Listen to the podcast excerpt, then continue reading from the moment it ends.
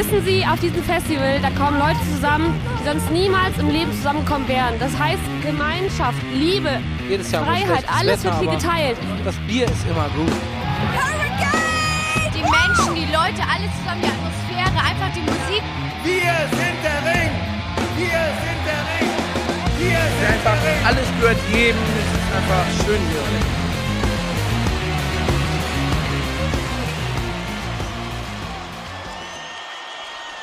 Headliner. Der Festival-Podcast. Hallo und herzlich willkommen zur 43. Folge von Headliner, der Festival Podcast. Es ist keine normale Folge. Es ist nicht nur die erste Folge 2020, sondern es ist auch eine Spezialfolge. Spezialfolge. Und zwar die erste Spezialfolge dieser Art, die wir bisher gemacht haben. Denn heute dreht es sich nur um eine einzige Band, um Direkt deren, 90% schalten ab, ciao. um deren großes Comeback, um deren Vergangenheit und, und, und. Jana, es ist deine Lieblingsband. Sag uns, worüber sprechen wir heute? Danke, dass ich diese Ehre haben darf. Heute geht es um My Chemical Romance.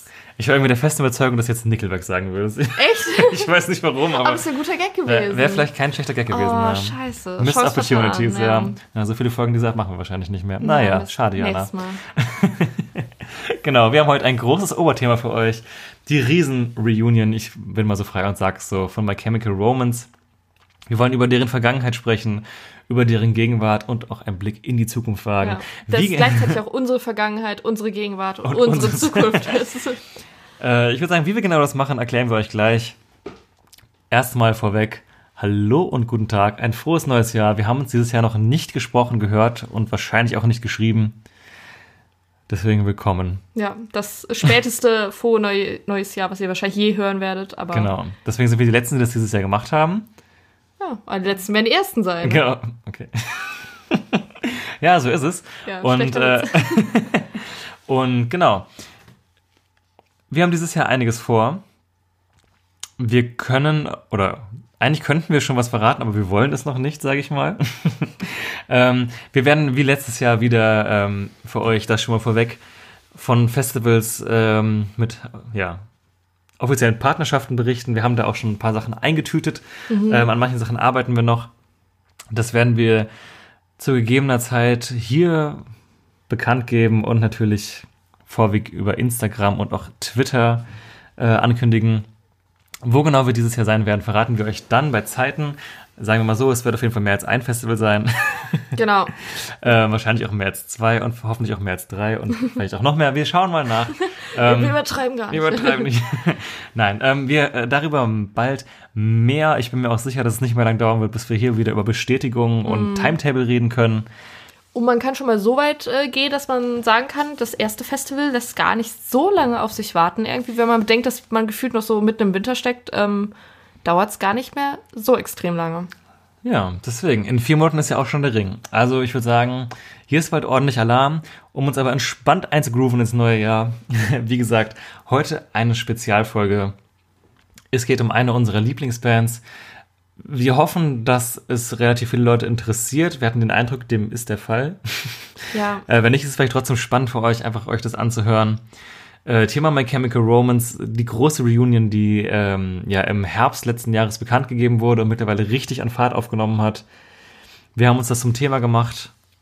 Genau, wir können ja erstmal so ein bisschen äh, euch erzählen, was wir überhaupt vorhaben heute, denn das ist nicht wenig. Ich sag's mal so. Ähm, genau, es geht natürlich erstmal um diese Reunion, wie Max das schon meinte, aber wir wollen noch äh, tiefer gehen. Tiefer in die Sache.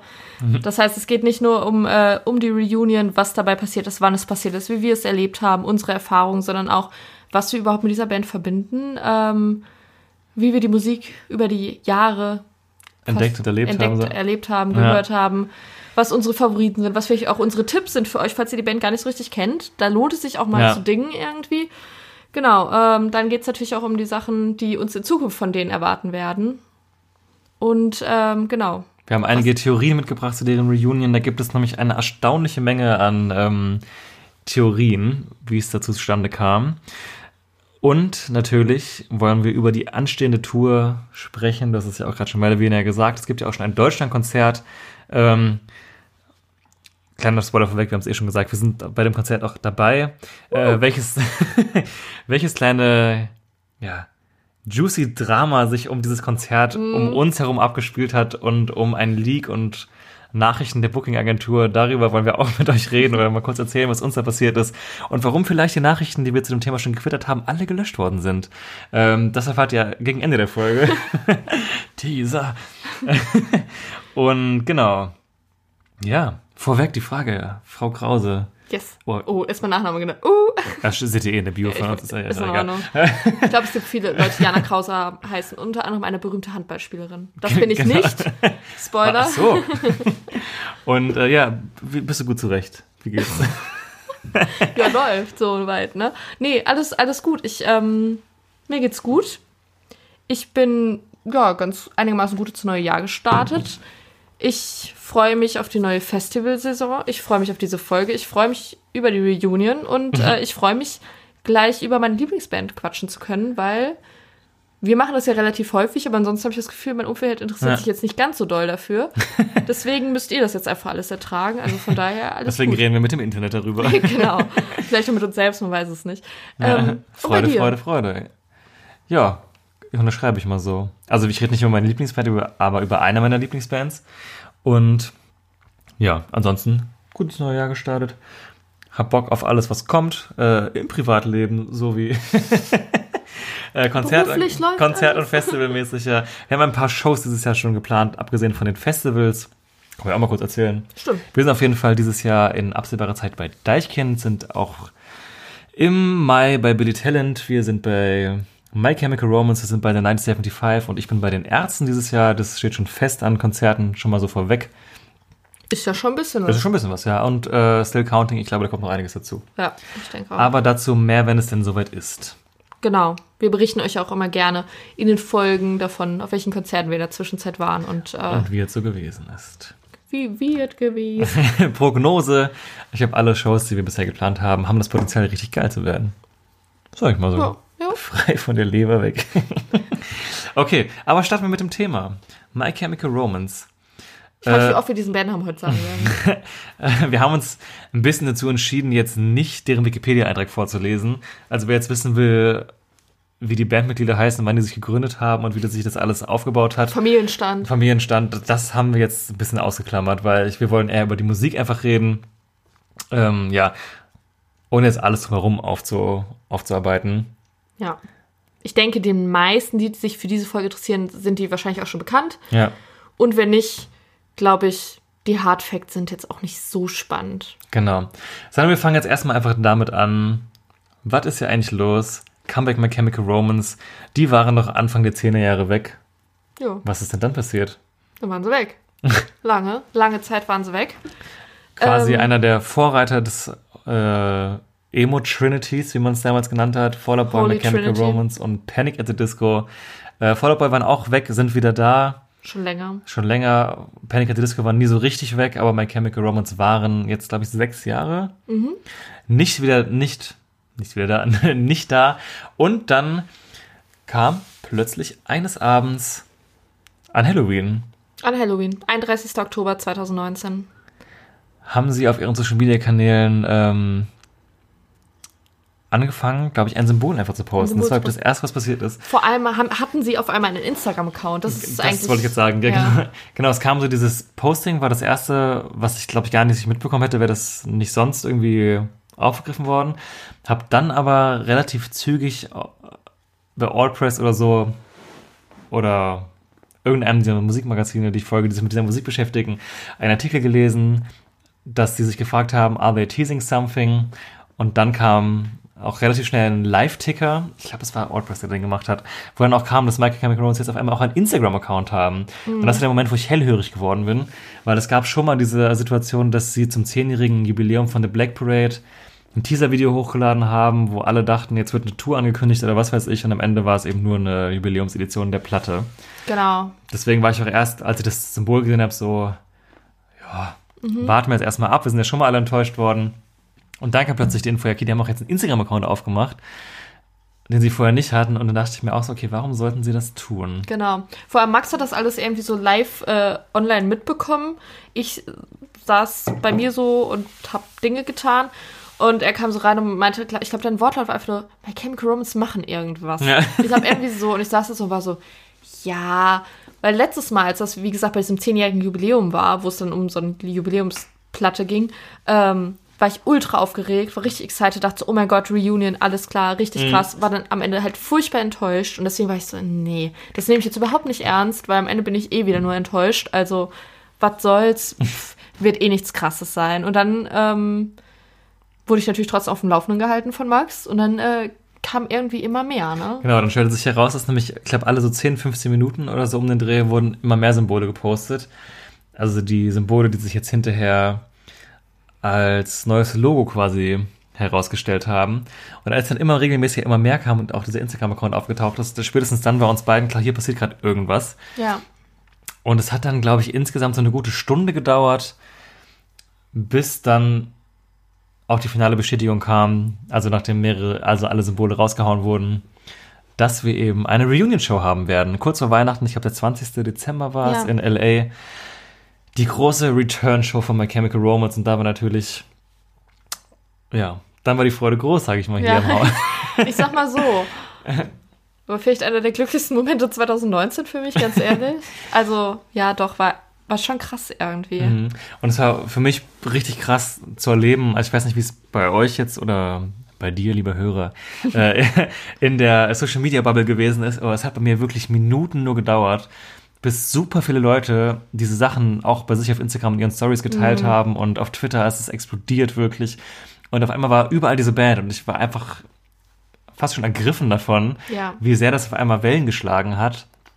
Und wir haben, also ich habe auch direkt Freunden geschrieben, die ich von damals noch kannte, hast du es gesehen? Und mir hat auch jemand geschrieben, hast du es gesehen? Und es war irgendwie so, alles hat sich Ja. wieder, war wieder so aufgeweckt und Das ist so, als ob das so die ganze Zeit so schlafend gewesen ist. Das war nie Ja. weg. Es hat nur so geschlafen, dieser ganze Hype Ja. und dieses ganze Fandom irgendwie. Und auf einmal sind auch Leute, die eigentlich halt irgendwie gefühlt schon fast rausgewachsen sind aus dem Ding, waren einfach wieder drin. Mhm. Und alle haben sich einfach nur gefreut und alle waren so ultra überrascht und es kam so plötzlich und weiß auch nicht, Ja. es war, wie du schon meinst, es war echt fast schon rührend irgendwie, Mhm. wie auf einmal alle, alle wieder da waren. wir waren dann an dem Abend ja auch noch auf einer Halloween-Party anschließend. Wir beide sind ja 27 Jahre alt, und so vorweg, also im besten My Chemical Romance Fanalter. Auf dieser Party war noch eine Freundin von uns, die tatsächlich erst 19 zu dieser Zeit gewesen ist, also bedeutend jünger als wir. Und das fand ich war irgendwie auch einer dieser Momente, wo ich gemerkt habe, wie krass bewegend das über auch Altersgruppen hinweg ist. Ja. Jana kam nämlich in ihrem Chemical Romance Shirt dann dahin. Was sonst? Was sonst, obviously. Und dann stand diese 19-Jährige auf einmal da und war so, oh mein Gott, My Chemical Romance. Und sie hat es halt auch mitbekommen und hat sich mega darüber gefreut. Und es war halt so jemand, der von, seiner, von seinem Alter her gar nicht in der Lage gewesen ist, die Band überhaupt mitzuerleben in der Zeit, wo sie wirklich groß war.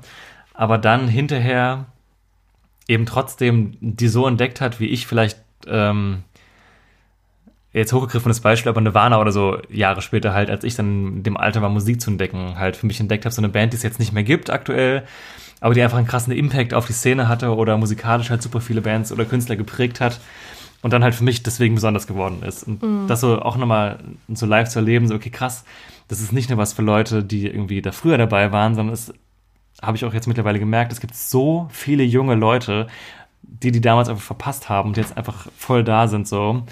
Ähm, wie sich das in Verkaufszahlen für die Tour niederschlägt, haben wir später auch noch ein paar wirklich impressive Zahlen, die wir dann auch nochmal auspacken werden. Ja.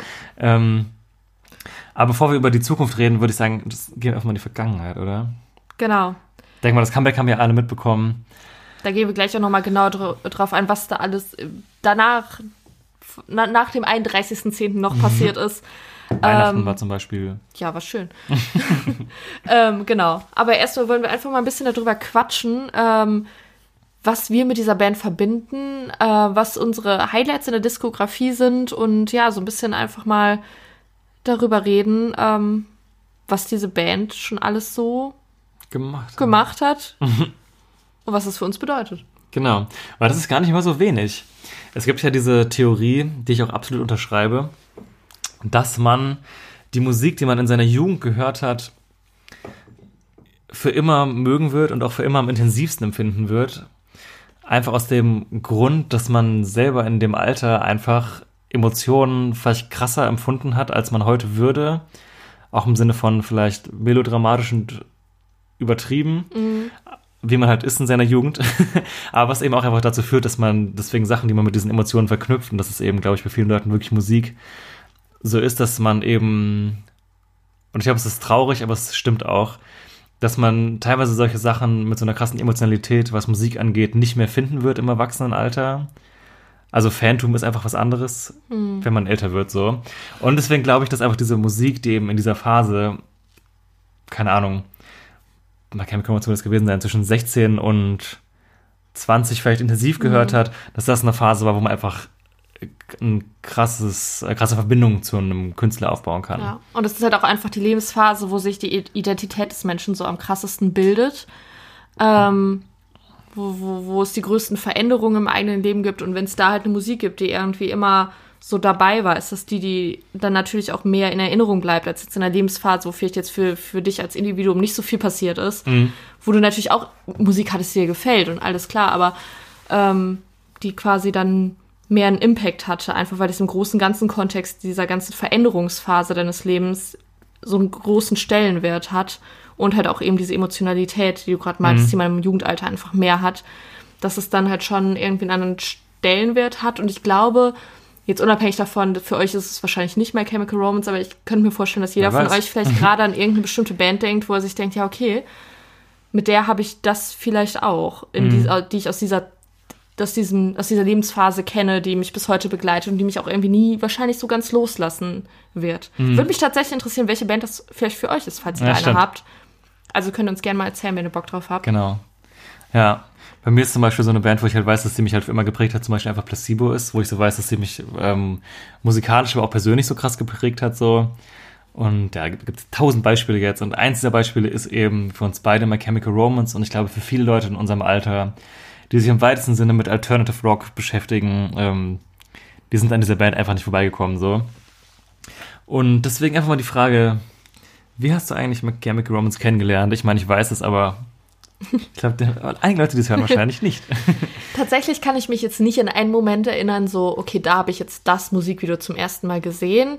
Ich bin mir relativ sicher, dass es halt das Musikvideo zu Black Parade war, ähm, was wahrscheinlich auf MTV lief.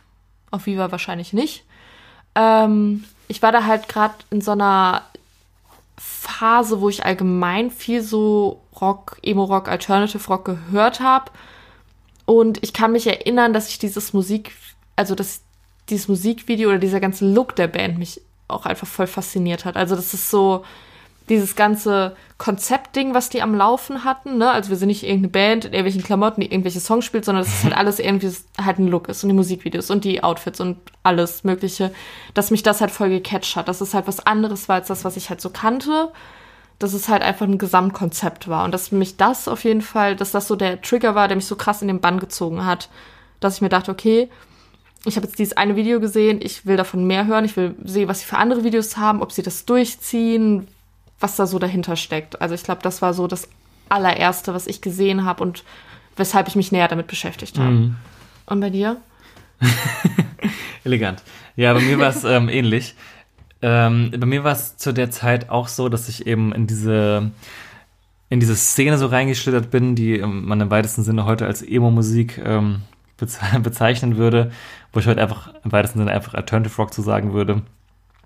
Ich weiß auch gar nicht mehr genau, womit das jetzt angefangen hat. Also meine, ich glaube, da bin ich halt echt basic gewesen, aber meine größten Helden zu der Zeit waren halt äh, 30 Seconds to Mars und Fall Out Boy und eben My Chemical Romance. Wer jetzt zuerst da war, kein Plan, ehrlich ja, ist gesagt. Bei, ich weiß bei denen Ähm, auch die gleichen, aber ich weiß auch nicht, wer zuerst da Ja, war. aber My Chemical Romance hat bei mir auf jeden Fall auch angefangen. Ziemlich sicher MTV könnte auch Viva gewesen sein. Auf jeden Fall Musikfernsehen, wo ich damals echt viele Bands entdeckt habe. Da denke ich immer wieder so, Rest in Peace, dass es nicht mehr gibt. Mhm. Ja. Ich meine, Spotify nimmt die Position heute relativ gut ein zum Künstler entdecken, so muss man ja sagen. Ja, manchmal fehlt mir das, wenn ich dann denke, wie viele Sachen ich darüber kennengelernt habe. Und äh, bei mir war es das Famous Last Words Musikvideo, was ich damals auf jeden Fall, das weiß ich aber sicher, zuerst gesehen habe. Und ich war auch sofort halt gecatcht von dem Look irgendwie einfach. Das war auch damals bei Furthest Things to Mars, als die noch cool waren. Ähm, was, was mich damals so krass irgendwie überzeugt, also wo ich sofort so begeistert war. äh, weil ich so stringente, durchgezogene Konzepte immer geil finde. Und habe dann eben auch relativ schnell gecheckt, dass My Chemical Romance eine Band sind, die viel mit Konzept arbeiten und ähm, dass ich Konzeptalbum-Fan bin, habe ich ja auch hier und da schon das eine oder andere Mal erwähnt. Und äh, Black Parade war ja damals das aktuelle Album, dann zu der Zeit äh, Konzeptalbum im weitesten Sinne zum Thema Tod, um einen Krebspatienten. Äh, Thema Tod, ja auch eins meiner ähm, Faszinationsthemen auf verschiedensten Art und Weisen so. Und deswegen bin ich da auch super schnell in diesen Sog reingekommen und war so, okay, krass, ich gucke mir das an und dann habe ich das gehört und war auch echt total begeistert davon, wie das halt klingt und wie das aussieht und was das mit Leuten macht und diese äh, Hysterie, da ist man ja auch, glaube ich, auch anfälliger in einem jungen Alter noch, das dann halt sich so krass so reinzusteigern. Und das war ja schon eine, ein sehr intensives Fandom, damals, wo man da reingeraten ist. Ja. Für mich hat sich dann, glaube ich, weiterentwickelt, als ich dann so ein bisschen so recherchiert habe, was machen die noch und so, dass ich dann halt auch wirklich beim Black Parade Album geblieben Mhm. bin, erstmal, was ich mir dann halt angehört habe im kompletten und dann halt auch festgestellt, habe, okay, es ist ein Konzeptalbum, es ist ein Konzeptalbum zum Thema Tod, was ja auch irgendwie, weiß ich nicht, so ein Ding ist, glaube ich, von Jugendlichen irgendwie, dass sie davon halt auch so fasziniert sind. Ich glaube irgendwie, weil man halt auch so als Jugendlicher eigentlich so weit entfernt ist von diesem Thema und das auch eigentlich so gerade in der Kindheit was ist, worüber man sich gar nicht so, womit man sich gar nicht so richtig beschäftigen möchte. Und auf einmal wird man irgendwie älter, man ist eigentlich noch so weit entfernt vom Thema Tod, aber irgendwie in seiner ganzen Melodramatik, die man dann so hat, ist man dann doch fasziniert. Also Ja. Das ist zumindest so, wie ich das so ein bisschen erlebt habe. Und dann fand ich das halt irgendwie krass, so, okay, Thema Tod und so ein ganzes Ding und dann ist das komplette Konzept da drum. Und gerade jetzt bei Black Parade, wenn wir da jetzt erstmal bleiben, haben mit Songs wie Cancer mich halt richtig krass gecatcht. Ich hatte bis zu dem Zeitpunkt nie Berührung mit dem Thema Krebs, aber man konnte sich da irgendwie so reinfühlen in die ganze Geschichte, die da erzählt wird. Das ist ja auch irgendwie so ein Storytelling, was dann in einem Song einfach betrieben wird, was einen so in diese Situation reinführen lässt, dass mich das bis heute auch noch extrem berührt, so wenn ich so wirklich bewusst zuhöre und das nicht mal eben so nebenbei läuft. Ähm, ja, und dann habe ich halt quasi mit dem dritten Album zu der Zeit von My Chemical Romance erst angefangen, die dann halt so richtig Ja. abzufeiern. Genau, also das kam im Jahr 2006 raus, kurz zur Einordnung, damit wir mal ganz grob wissen, wo wir zeitlich sind. Das heißt, wir waren so grob 15 zu der Zeit, Ja. als wir es dann für uns entdeckt haben. Das waren ja noch die Zeiten, der Musik in Amerika rauskam und hier wirklich Monate später. Also das ja, war ja noch eine andere Welt. Ich denke mal, viele von den Leuten, die uns hören, haben das noch im Kopf, dass es mal so war. Eigentlich mittlerweile unbegreiflich, dass es irgendwie mal nicht früher, also nicht alles um Mitternacht überall verfügbar war, sondern dass man teilweise wirklich Monate auf Alben warten musste, bis sie in einem anderen Land herausgekommen sind. Total seltsam einfach nur. Also da hat der, da hat die äh, Musikindustrie schon einiges dazu gewonnen mittlerweile.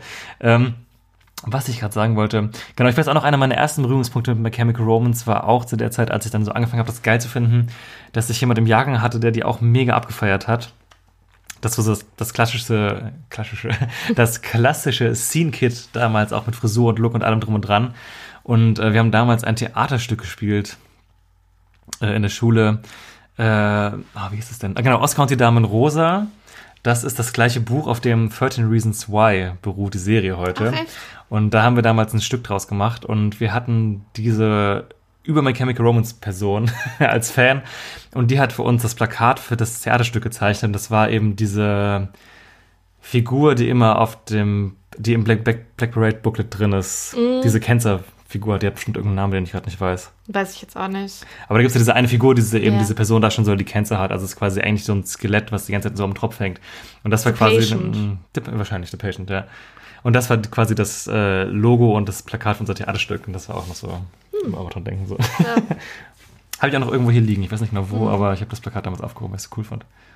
Aber wo du das gerade gemeint hast, so die Person war so übel das Scene-Kit und so, das hatte natürlich auch noch irgendwo seine Faszination. Dass halt dieses ganze Look-Ding jetzt nicht nur auf die Band an sich beschränkt war, sondern dass sich da diese komplette Emo-Culture gerade gebildet hatte, die natürlich auch mit Mode und Hairstyling und Make-up und allem möglichen daherkam und äh, was ja irgendwie auch eine Faszination war. Mhm. Also ich war nie komplett irgendwie jetzt Emo, so vom Aussehen und Scene-Kit krass da drin, aber es war immer was, was ich gerne wollte, mich aber nie richtig getraut hatte so, Ja. so das vollkommen durchzuziehen. Und ähm, aber ich fand das immer total faszinierend, wenn ich dann die Leute gesehen habe, so auch aus der Stufe oder so, keine Ahnung, am Bahnhof oder so, Am Bahnhof. äh, die sich dann getroffen haben, die halt einfach so diesen Look durchgezogen haben. Und ich fand das immer so krass. Und für die alle war halt My Chemical, My Chemical Romance auch die Überband so. Und ähm, das war dann halt die, so die Faszination, dass es auf einmal bei einer Sache nicht nur um die Musik ging, sondern auch um alles drumherum.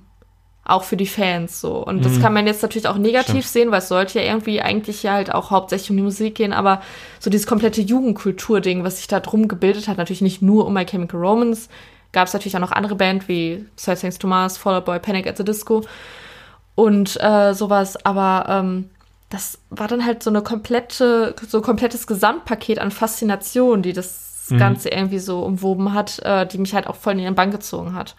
Ja, das hat man ja eigentlich immer, würde ich sagen, dass bestimmte Jugendkulturen und Musikrichtungen vor allem so einhergehen. Ich würde mal fast behaupten, dass das aktuelle Ding fast schon auf eine Art gerade dieses ja, Trap schon irgendwo. Also eine bestimmte Art von Rap ist ja gerade so das Vorreiterding. Mitte der, Mitte, Ende der 2000er war es halt Emo im weitesten Sinne, glaube ich, als größte Subkultur, die wir so hatten. Und keine Ahnung, in den 90ern hattest du Grunge und diese Techno-Phase. Und es gibt ja immer dieses eine Ding, was eine Jugendkultur so krass prägt. Oh, ich glaube, das ist auch teilweise dann. Es ist vielleicht fast schon schwierig, sich dem zu entziehen. Von daher, ich finde es eigentlich auch cool, wenn gerade junge Leute irgendwie so ein Gesamtpaket für irgendwas bekommen, was bestimmte Werte und Look so vermittelt, so als Orientierung einfach für sich. Ob man das dann jetzt inhaltlich cool findet, wie das jetzt zum Beispiel, naja, ich würde mal so weit gehen und sagen, dass ich jetzt wahrscheinlich nicht alle Werte cool finde, die im Trap überall grundsätzlich vermittelt werden. Aber alle Werte im Emo waren auch nicht cool. Genau, das ist ja wahrscheinlich immer so. Kommt wahrscheinlich auch auf, den, auf die Leute an, mit denen man sich beschäftigt. Ja, stimmt, das recht. Aber kommt auf die Leute an, die halt auch, mit denen man sich beschäftigt. Also manche Künstler sind halt mehr, manche weniger das Vorzeigebeispiel. Ja. Aber so grundsätzlich glaube ich, dass ähm, wenn irgendwie eine Szene schafft und dann Bands es schaffen, jungen Leuten irgendwas an die Hand zu geben, was eben bestenfalls eine positive Message hat und ein, ja, was auch eben den dann hergibt, was auch einen Look hat und so, es ist ja eigentlich ganz geil sogar. Ja, voll. So. So. Man merkt, die, die Soziologen sitzen wieder am Mikrofon. ja, und dann haben wir uns natürlich reingedickt, weil wenn man dann ein Album geil findet und Musik interessiert ist, fängt, hört man ja bestenfalls nicht an der Stelle auf, sondern schaut eben mal zurück. Und bei Chemical Romance hatten ja zu der Zeit auch schon ähm, insgesamt drei Platten rausgebracht. Black Parade war dann aktuell, aber ja, zwei Alben davor hatten wir auch schon. Wollen, hast du vielleicht zu Black Parade noch irgendwie so, andere. Einspieltipps? Weil ich hatte jetzt gerade nur Cancer einmal rausgegriffen, aber ich habe noch ein paar andere Songs, über die ich gerne noch kurz was sagen möchte. Mit der Song, den ich am wenigsten mag von dem Album. Echt? Ja, wir haben, ja, irgendwie gefällt er mir nicht so gut. Echt? Oh, der berührt mich so Aber krass. ganz ehrlich, ähm, Black Parade ist auch eins wirklich meiner liebsten Album ever. Also ich habe in der Top 10 mit den most, also einflussreichsten und wichtigsten Alben für mich wäre das halt drin. Deswegen, mein wenn- Platz 1. wenn ich dann sage, der Song gefällt mir mit am wenigsten, dann ist es trotzdem noch ein guter Song in meinen Augen. Ähm, oh, voll schwer. Also wir haben, ich habe die Playlist mal eben aufgemacht. Ich finde halt so, die Single-Songs sind halt obviously halt Hits so gewesen. Ich finde so als vielleicht, was heißt Geheim, ich habe keinen Song auf dem Album, ist ein Geheimtipp, ne? Das ist wie bei American Idiot von Green Day oder so. Also kein Song ist ein Geheimtipp, ne? Also jeder kennt die Songs. Ähm, ich mag The Sharpest Lives und This is How I Disappear super gerne. Das waren da beides, glaube ich, keine Singles. Und finde auch als richtige Underdogs äh, Sleep und Disenchanted noch gut. Da weiß ich aber auch, dass gerade die beiden jetzt nicht übermäßig beliebt sind, größtenteils. In letzter Zeit waren öfter so Rankings auf irgendwelchen Seiten, wo Leute darüber geschrieben ja doch, wo Leute darüber geschrieben haben, irgendwelche Albumsongs zu ranken, was mal mehr und mal weniger sinnvoll ist. Und ich habe oft gesehen, dass die Songs super weit hinten waren.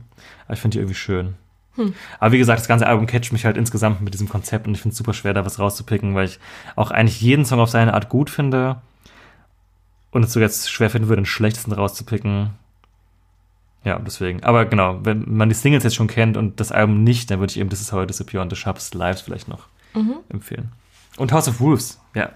Hör, hör die Platte, Leute. Ich finde es krass, du äh, haust halt gerade die Songs raus, die ich ähm, nicht so cool finde. Also nicht, die nicht meine Tops sind. Sag ich Sind wir, mal. uns, sind wir uns wohl uneins bei dem Album. Wo ich, wobei ich auch sagen muss, das Album an sich im kompletten Ranking aller Alben ist bei mir gar nicht mehr so weit oben, obwohl es mein Lieblingsalbum aller Zeiten ist, was ganz äh, paradox ist. Aber es ist einfach mein Lieblingsalbum aller Zeiten, weil es dieser Einstieg für mich war und mich so geprägt hat.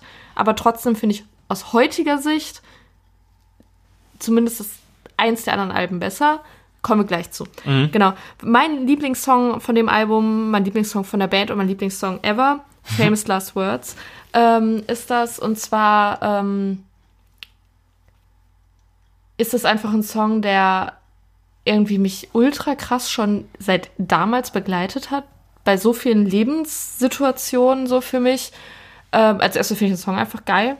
Ja, ich auch. Ähm, dann war das ja damals schon mein Lieblingssong. Dann ähm, war das mein Einlaufsong bei der Abiturzeugnisvergabe. Da muss man kurz erklären, weil wir hatten das nicht äh, bei, ja, also selbst. ich, ich, ich erkläre mal. Äh, bei uns war das tatsächlich so, was ultra cool ist, finde ich, dass man bei der Zeugnisvergabe beim Abitur, ähm, vielleicht andere kennen das so, dass man in Gruppen hochläuft. Ich glaube, du hattest das, dass man in Gruppen läuft. Klar, wir kamen in Gruppen dann hoch und wurden dann aber eben einzeln nochmal angesprochen. Aber hatten jetzt keinen großen Single-Aufgang da. Und bei uns war es halt ganz cool, wir wurden alle einzeln aufgerufen und hatten jeder die Chance, halt einen Song zu nennen, der dabei laufen sollte, während wir halt auf die Bühne gehen. Was ich Bisschen super, extra auch, aber super aber- Mhm. geil finde. Also wenn ich mal Schulleiter werde, was leider wahnsinnig unwahrscheinlich ist, äh, dann würde ich das machen. Aber wir konnten es selbst entscheiden, dass wir das so wollen. Also. Ja, aber geil. Ja, geil. Hat, uns hat niemand gefragt, ob wir das möchten. Also wir hatten halt nur so 30, 40 Sekunden, halt die Zeit, die man halt so brauchte, um halt von Mhm. unten äh, in der Sporthalle halt auf die Bühne zu latschen Ja. und so. Dann konnten wir halt auch selbst den Teil rausschneiden, schicken an den Menschen, der das irgendwie da organisiert hat und bla bla bla. Auf jeden Fall, das war halt, äh, der Refrain war halt mein Teil so und ähm, ja, Lyrics könnt ihr euch ja mal durchlesen.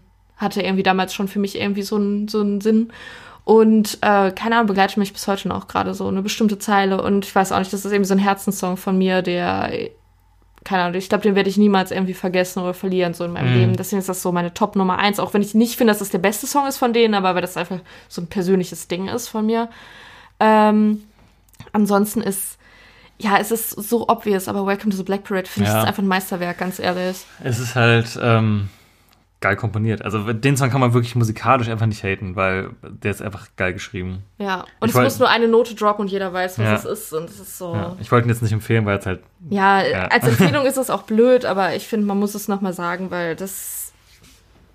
Ne? ja Ich finde, das steht einfach für sich und das ist nicht ohne Grund der Song, womit die in der allerbreitesten Masse dann auch wirklich endlich Ja. dann angekommen sind damals. Ja, ich würde so weit gehen und sagen, das ist auf jeden Fall die beste Komposition, die die Band jemals gemacht hat. Ja. Stand jetzt.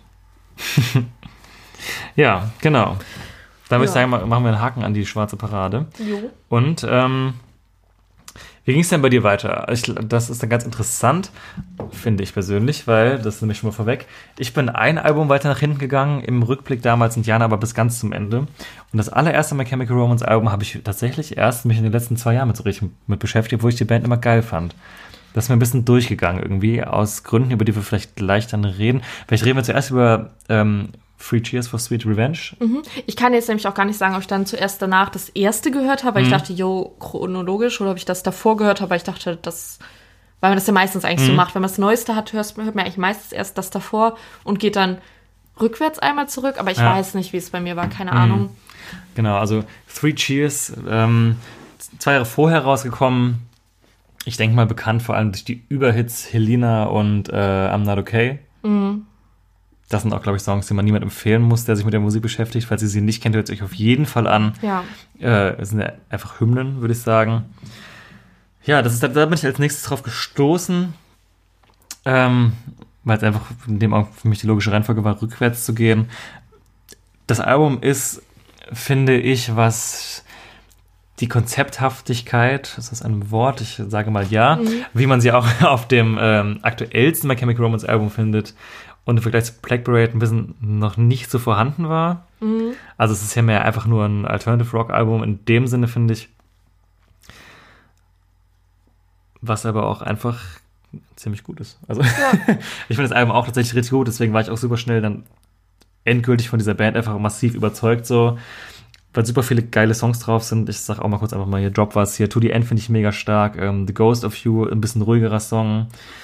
Äh, das ist ein Song, den ich auch, zumindest das Video davon in meiner Abiturprüfung ähm, benutzt habe. Habe ich auch äh, in Dachständespiel, also auf Theater, eine Prüfung gemacht und habe ein Stück geschrieben, wo ähm, da Szenen aus dem Video von vorgekommen sind. Komm, wir beide aber voll die Abiturreferenzen. Ja, aber das, hat, das war halt einfach auch eine bedeutende Zeit auch wieder für einen und auch nochmal den, die Brücke zurückzuschlagen zu dem, warum die Band einfach für einen wichtig ist, ne? weil man es in einer intensiven Zeit seines Lebens gehört hat. So, ja.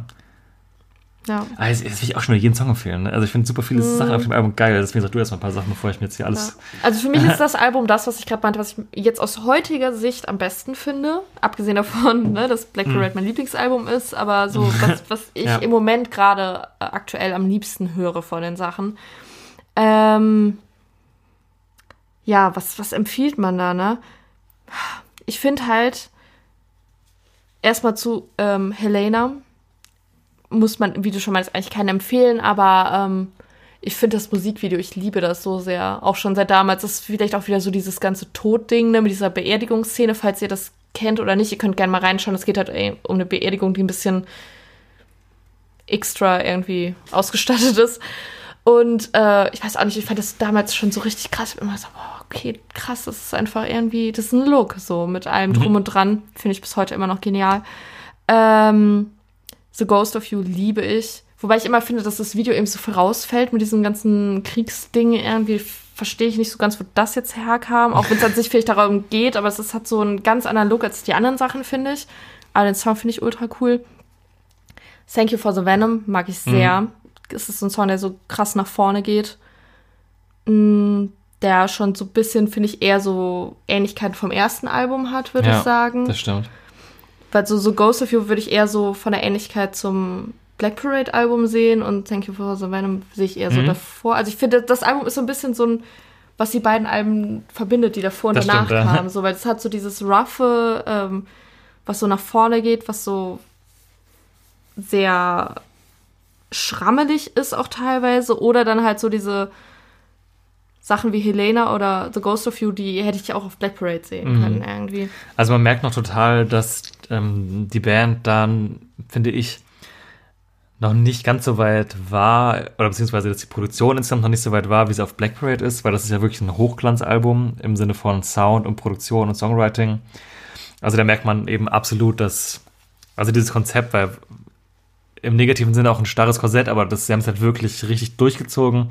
Und ich finde auf ähm, Three Cheers und auch auf dem ersten Album, worüber wir gleich noch kurz reden wollen, merkst du halt, dass sie, was, ist die Frage, ob sie noch nicht so weit waren oder ob sie sowas noch nicht machen wollten, aber wahrscheinlich waren sie auch noch nicht so weit, glaube ich, um das so krass durchzuziehen.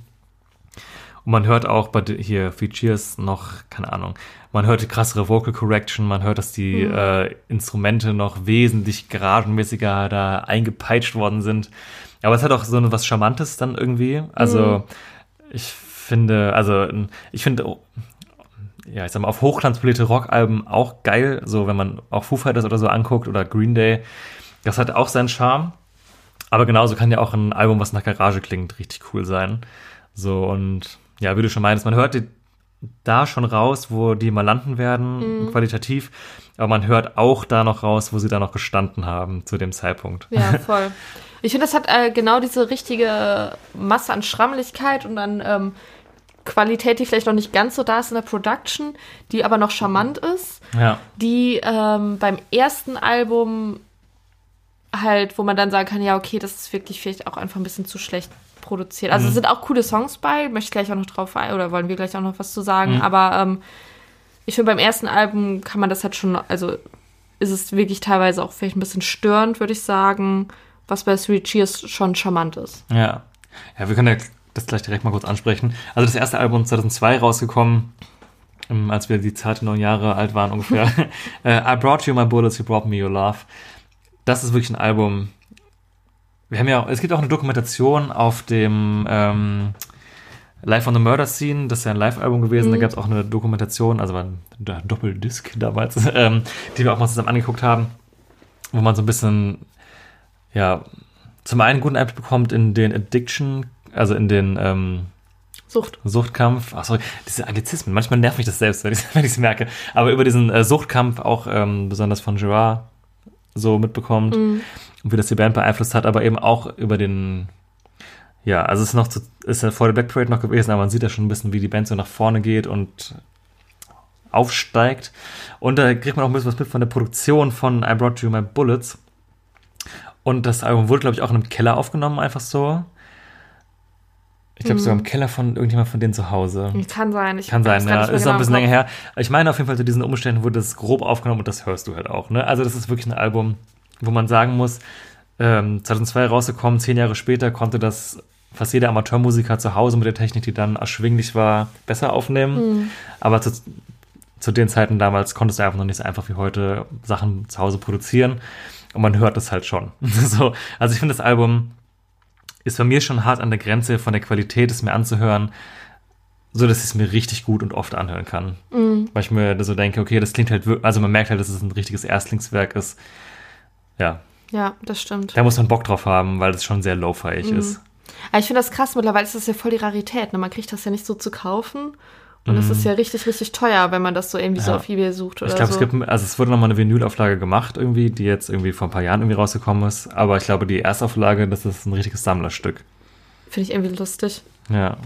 Aber trotzdem, trotz allem, sind auf, der, auf dem Album ein paar gute Songs. Sogar Ja. einige, die vielleicht halt auch noch geiler wären, einfach wenn, äh, wenn sie besser produziert worden wären.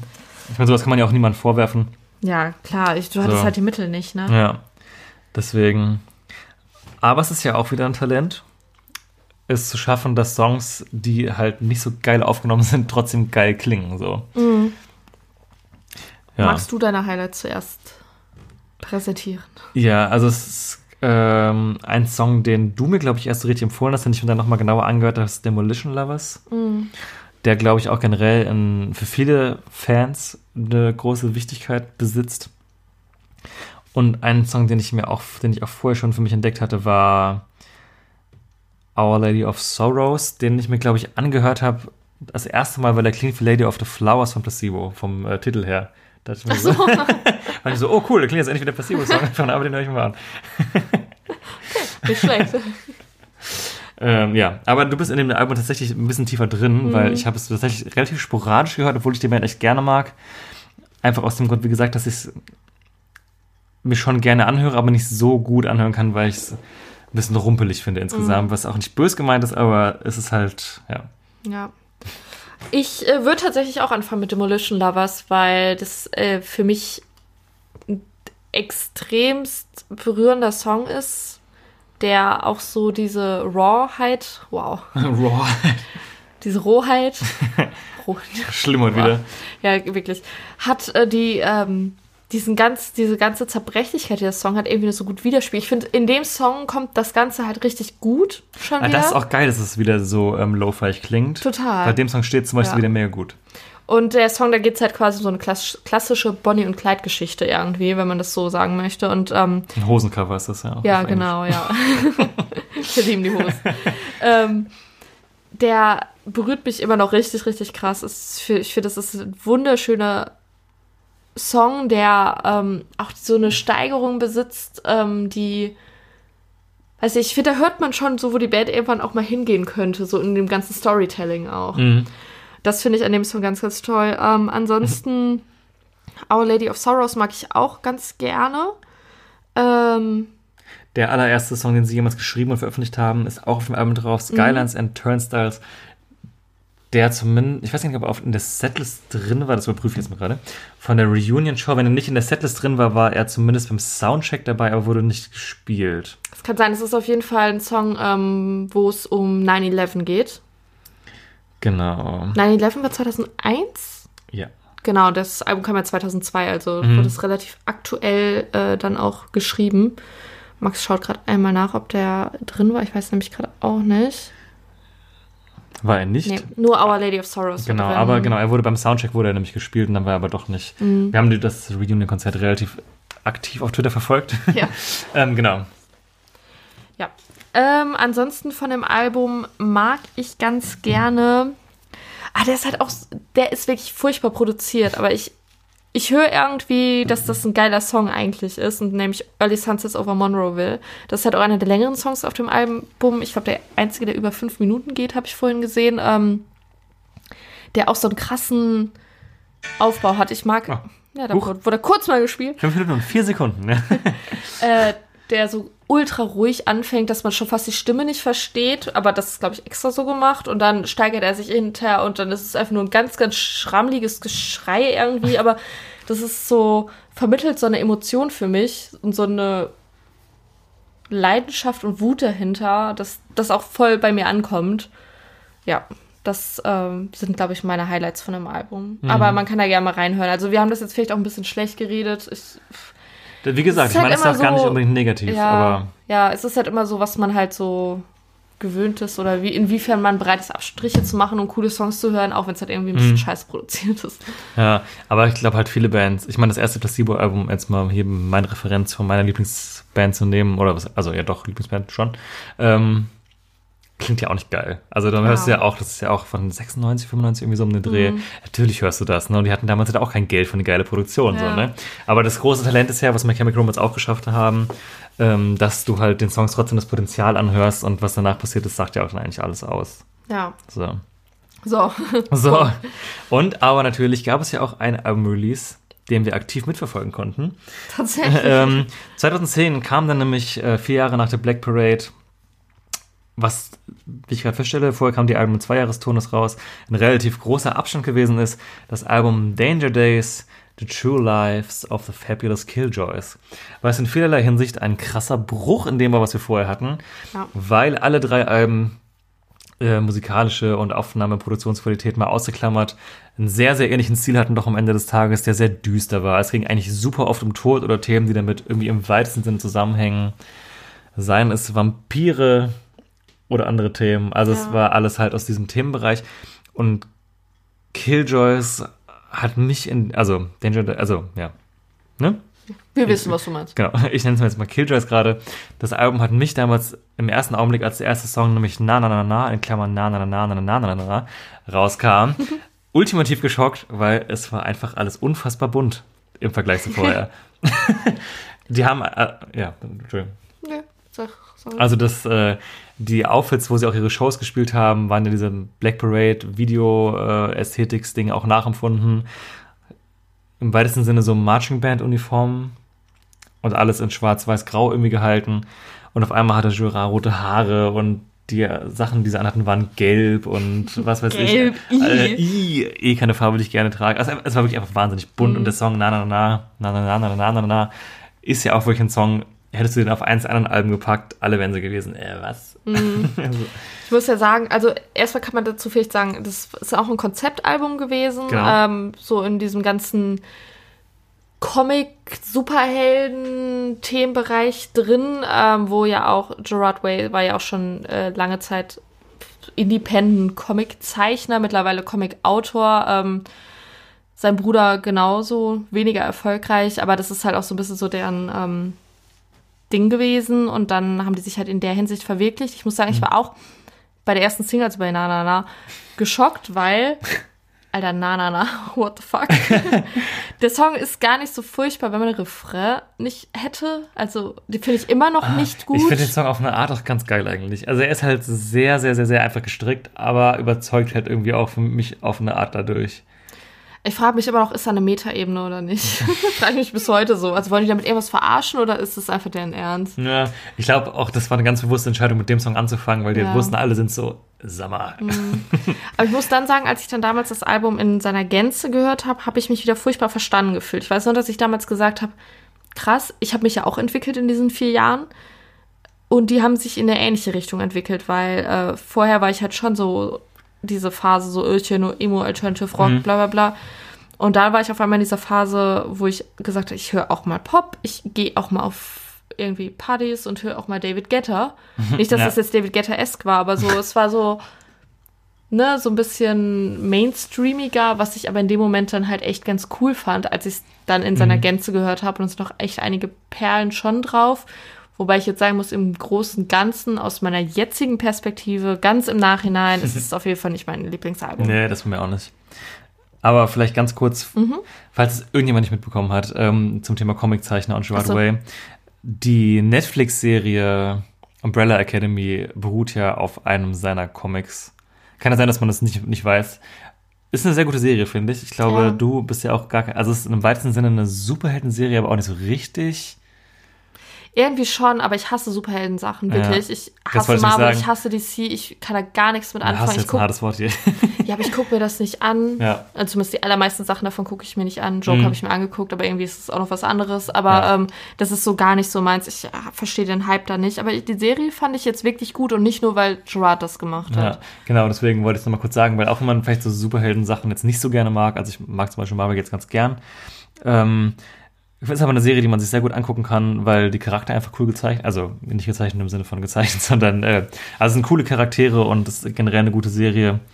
Das nochmal als ganz kurze Randempfehlung, Ja. die jetzt nichts mit der Musik zu tun hat, aber was sie sonst so gemacht haben in den letzten Jahren als Pause war. Genau, äh, dann äh, Danger Days.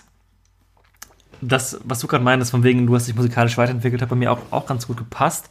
Ich weiß noch, ähm, das habe ich auch schon mal zu Jana gesagt, dass ich wahrscheinlich der einzige Mensch bin, der dieses Album äh, mega krass mit Kanye West verbindet. aus aus dem Grund, äh, weil ich damals mal eine Phase hatte, wo ich Kanye West für mich entdeckt hatte. Und äh, eine Woche davor oder danach, als Angel Days rauskam, kam ein Beautiful Dark Twisted Fantasy raus. Das möglicherweise beste Album von Kanye West, was er jemals gemacht hat. Und ich weiß noch, dass ich die beiden Alben damals gleichzeitig super viel gehört habe. Und deswegen kam mir das damals auch ganz gelegen, dass My Chemical Romance sich ein bisschen weiterentwickelt haben. Auch wenn ich auch jetzt heute sagen würde, es ist bei weitem nicht mein Lieblingsalbum von denen, aber eben dieser etwas poppigere Aspekt war drin, es war auch mehr Elektronik drin und es waren einfach Sachen, wo ich voll drauf angesprungen bin, als sie rausgekommen sind. Deswegen bin ich dann auch, auch wenn ich im ersten Augenblick einfach ein bisschen schockiert war von der ganzen Ästhetik und allem, was glaube ich auch nur daran lag, dass es einfach im Kontrast zuvor einfach relativ heftig gewesen ist. Ich glaube, wenn das Album einfach so losgelöst rausgekommen wäre, hätte ich es trotzdem sofort geil gefunden. Aber so war man erstmal so ein bisschen irritiert, so, what's happening? Äh, was passiert hier? Danke für die Übersetzung. Kann das ja auch auf Deutsch sagen. Das ist super dumm eigentlich. Ja, genau. Aber am Ende des Tages finde ich immer noch, dass es ein gutes Album ist. Auch wenn es, ich glaube, der Song hat für mich persönlich die meisten Ausfälle, wenn ich jetzt mir die Alben angucken würde. Aber, also, Welcher Song? Das Album, also, weil ich das erste ausklammern muss. Aber von Three Cheers, Black Parade und Danger Days sind auf Danger Days die Songs drauf, wo ich am ehesten sagen würde, die habe ich mir wenig, super wenig bis gar nicht angehört, weil ich sofort wusste, es ist gar nicht meins. Aber es sind trotzdem so viele Songs drauf, die ich so stark finde, dass ich es immer noch ein gutes Album finde. Ich habe zum Beispiel jetzt vor kurzem erst mal richtig wiederentdeckt, wie geil Summertime eigentlich ist. Ja, auch einer meiner Favorites. Ja, auch ein bisschen, weil Jana mich nochmal drauf gebracht hat. Das war tatsächlich einer, den ich damals irgendwie auf meiner schwarzen Liste hatte. Mittlerweile ist es einer meiner absoluten Lieblingssongs von der Band allgemein. Äh, The Kids from Yesterday ist einer meiner absoluten My Chemical Romance Lieblingssongs, auch weil damals ähm, durch diverse Dinge, die in meinem Leben passiert sind, der Song für mich mega intensiv gewesen ist. Und Save Yourself finde ich mega stark und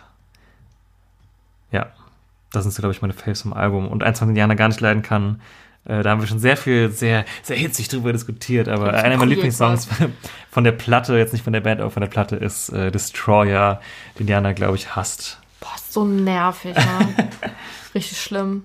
Aber ansonsten stimme ich dir bei weitestgehend überein. Also Summertime und The Kids from Yesterday, finde ich, schlagen auch voll die gleiche Kerbe, so von der Art. Mm, vom Ähm, Vibe her, ne? Ja, vom Vibe.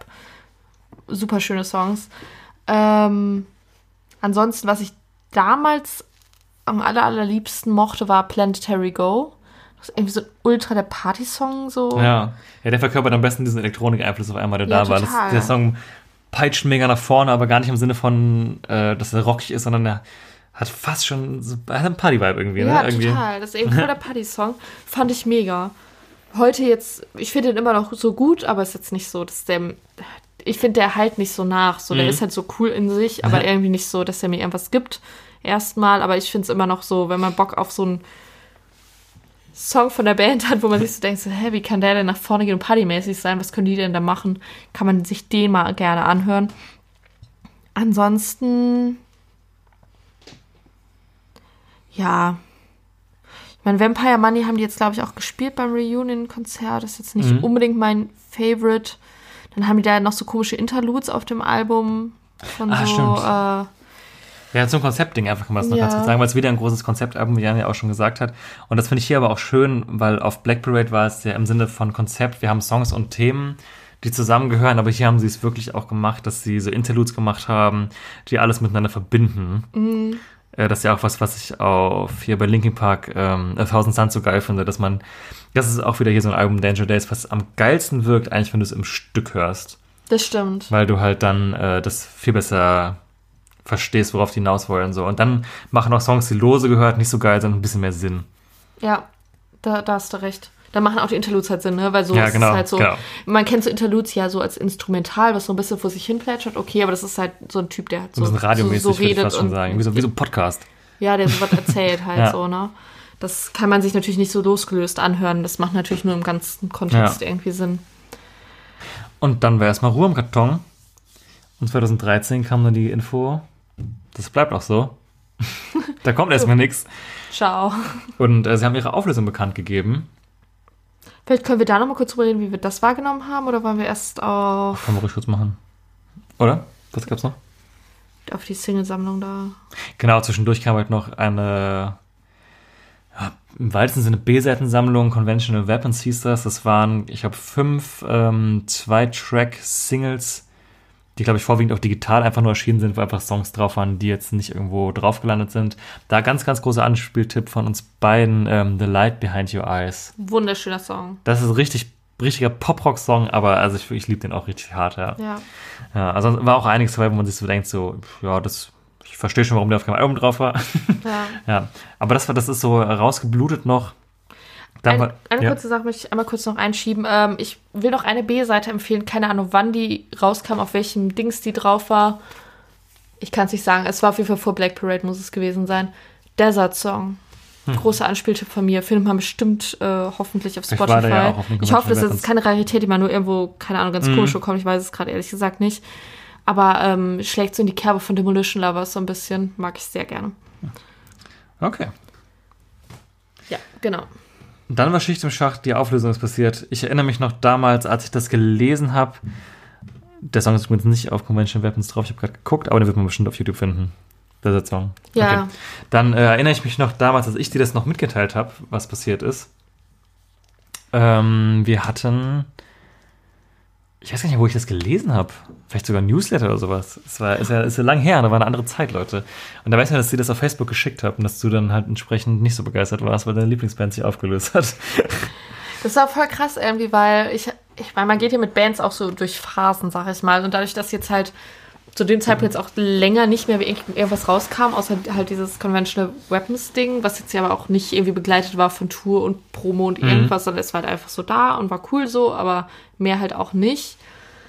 War ich jetzt gar nicht so in diesem ganzen Fansein so drin zu diesem Zeitpunkt.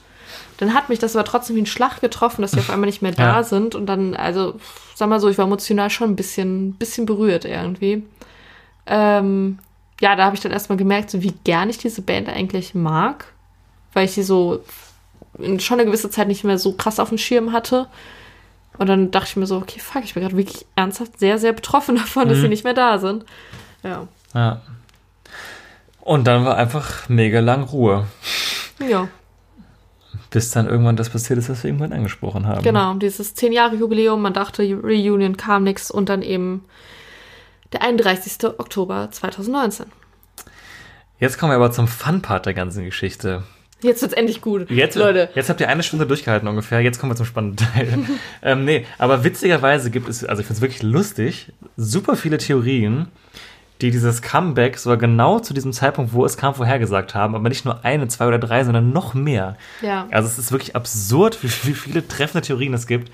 Ähm, eine wurde mehr oder weniger auch bestätigt von Frank. Frank. Äh, was macht er in der Band? Bass. Gitarre. Gitarre. Gitarre, Gitarre. Gitarre. Mikey macht Bass. Cool. Haben wir das auch geklärt? Ach genau, My Chemical Romance haben auch auf dem Weg übrigens Mitglieder verloren. Der Drummer ist nicht mehr am Start und der zweite Gitarrist fehlt, glaube ich. Nö, nur der Drummer fehlt. Nur der Drummer fehlt. Dann war es, glaube ich, Paramount, ich meine. Ja. Also Irgend- der Drummer ist jetzt halt so ein Berufsmusiker, der nicht offiziell zur Band gehört, aber das jetzt halt auch schon seitdem macht, seitdem der erste Drummer raus ist. Also eben gehört er schon dazu, aber halt nie so richtig ganz offiziell. Also ich glaube so, das wäre so jemand, auf Bandfotos wäre er nicht, Ich glaube nicht, ne? aber er ist halt schon irgendwie immer da. Ja, ist doch jetzt wieder derselbe, der es auch gemacht hat, nachdem der Originaldrummer Genau. weg war. Und die haben halt so einen Keyboarder, der halt auch so ein Berufsmusiker ist, der irgendwie immer da ist. Ja, genau. Aber worauf wir eigentlich hinaus wollten, es gibt verschiedenste Theorien, die diese Reunion schon früher vorhergesagt haben. Erstmal kann man ja vorweg sagen, dass es eine Reunion geben konnte, wurde ja auch wirklich Monate vorher angeteased, Oh, unfreiwillig, von einem der Jonas Brothers. Die Geschichte ist, glaube ich, meine Lieblingsgeschichte. Und da überschlägt sich fast meine Stimme, weil ich das so lustig finde. Das war wirklich Wahnsinn. Das weiß ich auch noch, wie ich das damals gelesen habe. Was Joe oder der andere? Ähm, Joe oder Nick waren's. der Der andere, andere- ist ja auch unwichtig, der dritte. Ja, auf jeden Fall einer von den Jonas-Brüdern hat in irgendeinem Radiointerview gesagt, dass er ein bisschen Tee spillen kann und hat eben gesagt, My Chemical Romance hätten in New York oder so in einem Proberaum geprobt, der eben an seinem Proberaum oder ihrem Proberaum, ich weiß nicht, ob der Solo oder mit der Band was gemacht hat, angrenzt. Und er hat es damals gehört und hat es in diesem Radiointerview erzählt.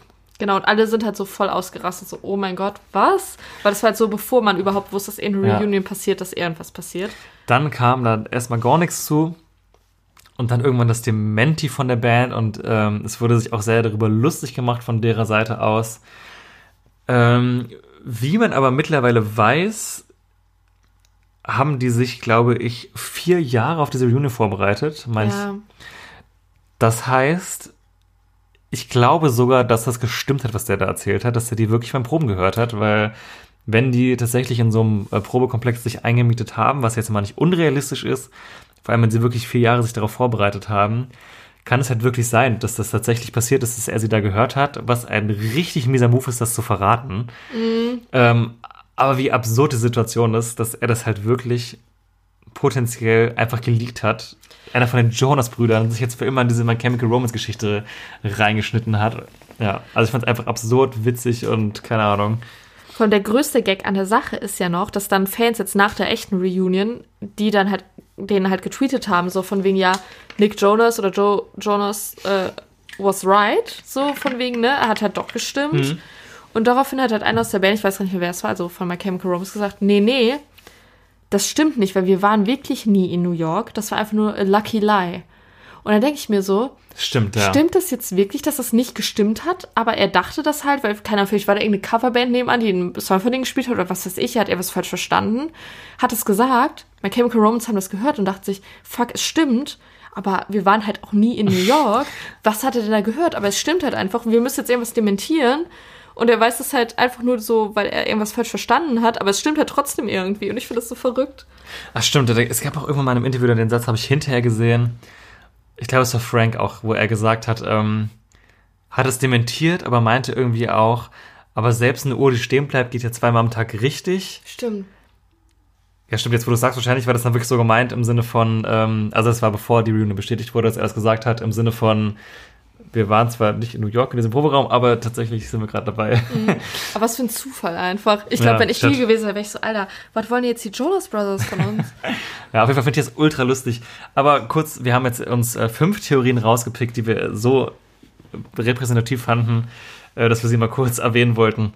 Eine davon vielleicht ein bisschen lustiger als andere, Ja. aber Ich würde mal mit der langweiligsten anfangen. Nee, erst mit der langweiligsten, finde ich. Das ist die Fake Your Death-Theorie. Es gab auf dem äh, Best-of, was sie rausgebracht haben, 2014, einen, einen einzigen neuen Song, neben ein paar alten Demos, der eben hieß Fake Your Death. Und da man eben jetzt dann im Nachhinein, oder damals schon so viele so, "Ah, kommt die irgendwann wieder, Fake Your Death, ist jetzt auf die bezogen, bla bla bla. Und als eine Reunion rauskam, waren halt e- eben viele so der Meinung, dass dieser Song quasi schon damals anteasen sollte, dass es mit der Band eben nicht wirklich vorbei ist, sondern weitergeht. Was vielleicht im Rahmen der anderen Theorien mit denen verbunden ein bisschen Sinn macht, dass vielleicht sogar wirklich Ja. so gemeint war, ne? ja, als halt der letzte Song, den die je rausgebracht haben Genau. vorher. Deswegen kann Absicht sein, kann keine Absicht sein. Ich Ja. meine, der Titel ist jetzt kein unusual Titel für einfach nur so. Und My Chemical Romance Song auch nicht. Genau, ja. Man weiß es nicht genau. Ja, das ist aber auch die lämste Theorie im Sinne von der Verknüpfung, was damit zusammenhängt. Vielleicht noch eine Fun-Theorie. Eine Fun-Theorie. Die Fun-Theorie, erzähl du sie, ich glaube, wir meinen dieselbe. Ja, das ist die Shrek-Theorie. das ist wirklich einfach nur weird.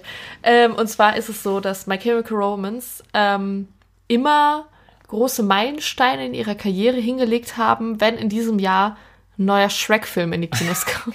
Und guck nach, es stimmt halt Ja. wirklich. Also immer wenn die ein neues Album rausgebracht haben, kam auch ein neuer Shrek-Film ins Kino. Und das Nächstes hat- Jahr kommt wieder neu, äh, dieses Jahr jetzt aktuell. Genau, also 2019 wurde angekündigt, dass es einen neuen Shrek-Film geben wird.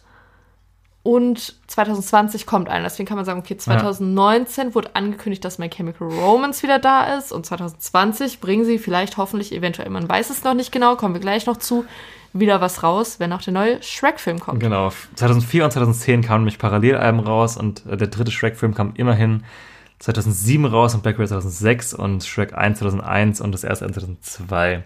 wenn man vielleicht die ähm, äh, Kontinentalverschiebungen bei den Veröffentlichungen der Alben, die man damals noch hatte, mit einberechnet, könnte das mehr oder weniger hinkommen. Also ich habe mal gelesen, dass es ziemlich genau hinkommt, Ja. aber ganz ehrlich, ich weiß jetzt gerade auch nicht ganz genau. Die Theorie, würde ich sagen, ist die am weit hergeholsten, aber es ist einfach ein geiler Zufall. Aber ich frage mich, wer diesen Zufall entdeckt hat. Also, Ja. also irgendjemand muss das ja mal festgestellt haben. Ich denke mir so, wie, wie stellt man denn sowas fest? Ja. Aber kommen wir zu den wirklich spannenden Theorien. Ja. Eine, die ich auch relativ weit hergeholt finde, aber auch interessant im Kontext, ist äh, Teen die Teenager-Theorie. Äh, My Chemical Romance haben wir den Song Teenagers of Black Parade mit allein Teenagers Scare the Living Shit Out of Me. Und der Kern dieser Theorie ist, dass die Band tatsächlich, wenn man die Zeit ihrer Existenz berücksichtigt, was Anfang der 2000er war, bis zu dem Punkt, wo sie sich aufgelöst haben, wäre das genau die Phase gewesen, wo die Band zwölf Jahre alt war und ins Teenager-Alter gekommen wäre, also 13 geworden wäre. Und die Reunion erfolgt tatsächlich jetzt in dem Jahr, wo sie eben 20 werden würden, eben keine Teenagers wären und die Band sozusagen ihre kompletten Teenager-Jahre in einer Pause verbracht hat. Genau, weil sie Angst vor Teenagern haben. Ja. Auch eine relativ an den Haaren herbeigezogene Theorie, aber auch ein witziger Zufall, aber auch keine Theorie, die von irgendjemand bislang bestätigt worden ist. Jetzt kommen wir zum Kern der spannenden Theorien, weil ich glaube, an der nächsten ist tatsächlich ein bisschen was dran. Und zwar geht es da tatsächlich um Parallelen zu der Band Smashing Pumpkins, die eine der, oder vielleicht sogar die Lieblingsband von Gerard ist. Ja, ja, auf jeden Fall eine wichtige Band für ihn. Ich weiß jetzt nicht Ja. genau, wie wichtig die ist, aber ja. Äh, genau, und zwar hat er mal in einem Interview gesagt, dass er gerne oder dass äh, die gerne als Band so wären wie die Smashing Pumpkins. Hat das aber, glaube ich, nicht weiter spezifiziert, in welchen Aspekten sie jetzt so sein wollen wie die. Aber das äh, lasse ich jetzt erstmal so da stehen. Und tatsächlich, wenn man die Timeline der beiden Bands verfolgt, äh, ist eigentlich eine hundertprozentige Übereinstimmung zu sehen. Nämlich haben beide Bands nach der gleichen Anzahl an Jahren in ihrer Existenz ihren äh, Drummer verloren. Was, denke ich mal, noch Zufall war. Ich glaube nicht, dass sie den freiwillig rausgekickt haben. So, dann sind wir wie die Smashing Pumpkins. Rausgemobbt. Genau, die Smashing Pumpkins gab es zwölf Jahre und My Chemical Romance gab es zwölf Jahre. Zunächst bei, bei beiden Fällen. Genau, wohlgemerkt. bis zur Trennung und dann bis zur Wiedervereinigung verging genau die gleiche Zeit bei beiden Bands.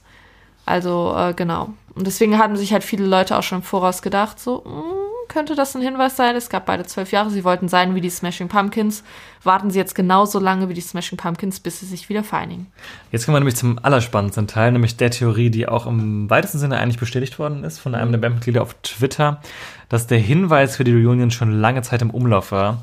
Und zwar, wenn man sich die Danger Days Videos genauer anguckt, fällt besonders das Nanana Video ähm, ins Auge, wo diverse kleine Hinweise versteckt sind. Äh, das Album ist ja ein Konzeptalbum, wie wir bereits gesagt haben, was im Jahr 2019 spielt. Und es gibt eine, ein Kennzeichen von einem Auto, was in diesem Video sehr präsent ist, auf dem das Datum ähm, November 2019 zu sehen ist. Und es gibt aus der Zeit auch Merch äh, mit T-Shirts, wo drauf steht California 2019.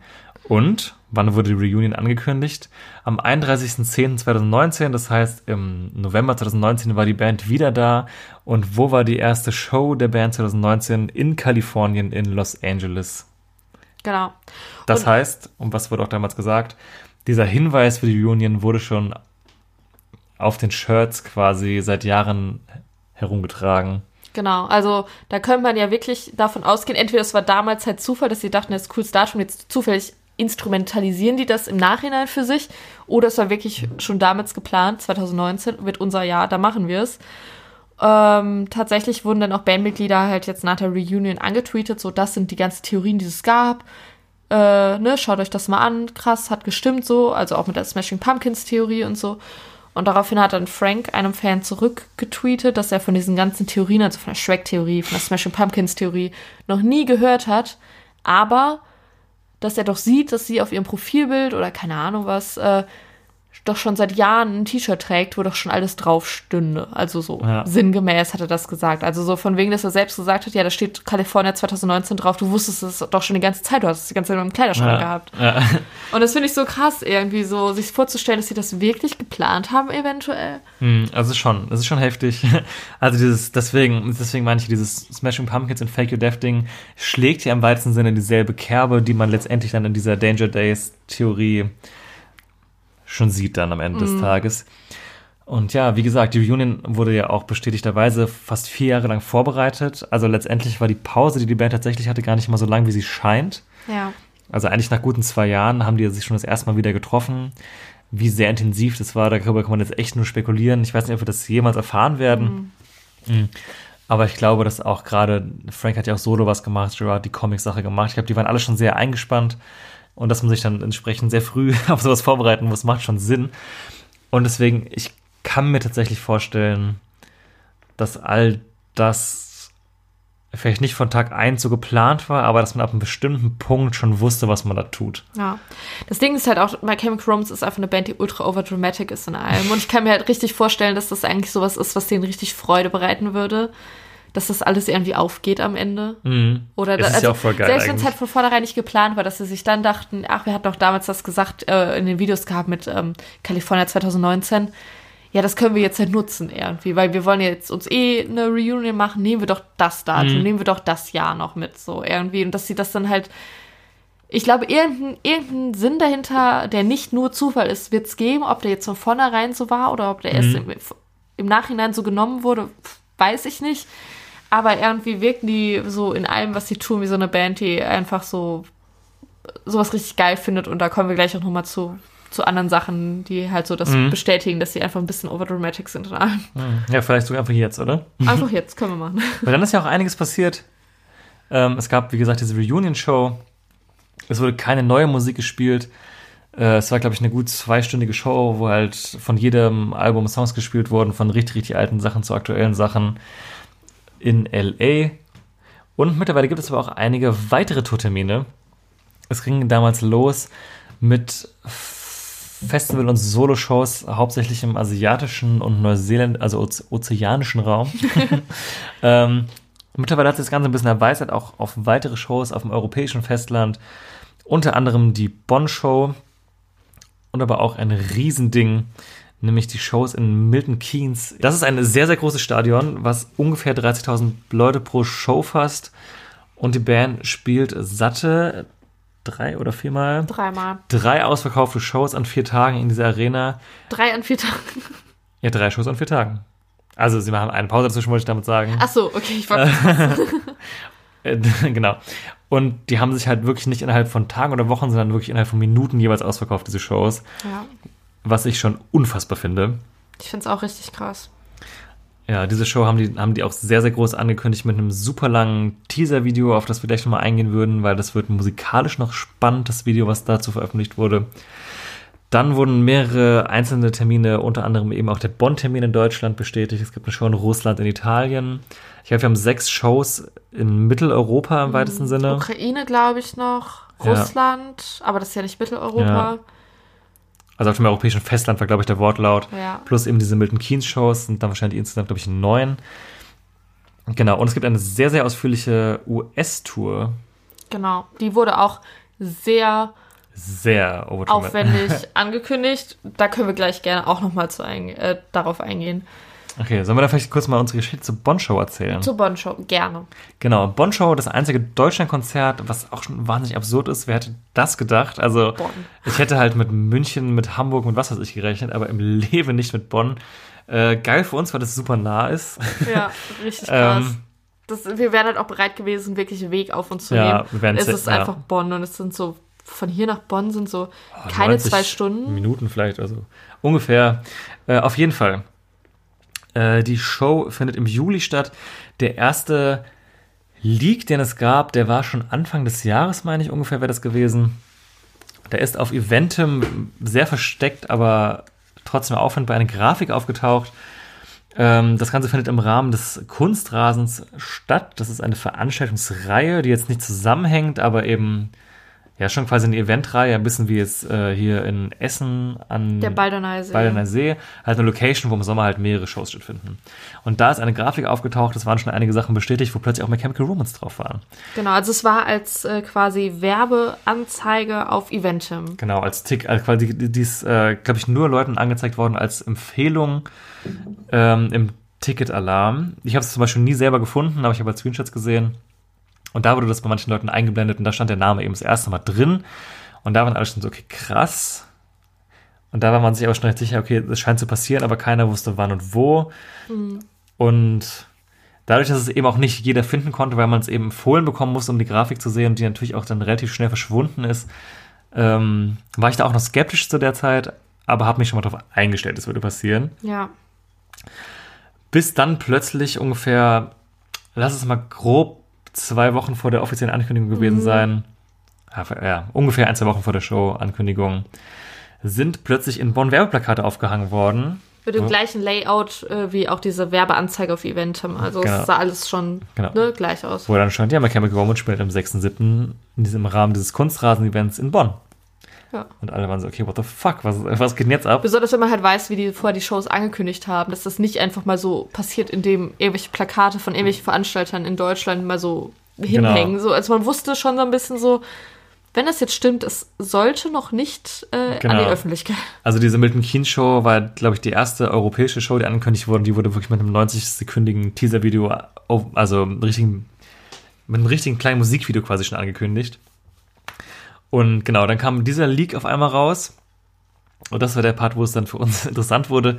Ähm, wir hatten schon damals das geteilt, dass eben dieser Leak mit generell, dass sie in Bonn spielen, da ist. Und haben natürlich dann auch aufgegriffen, dass dieses Datum jetzt eben raus ist.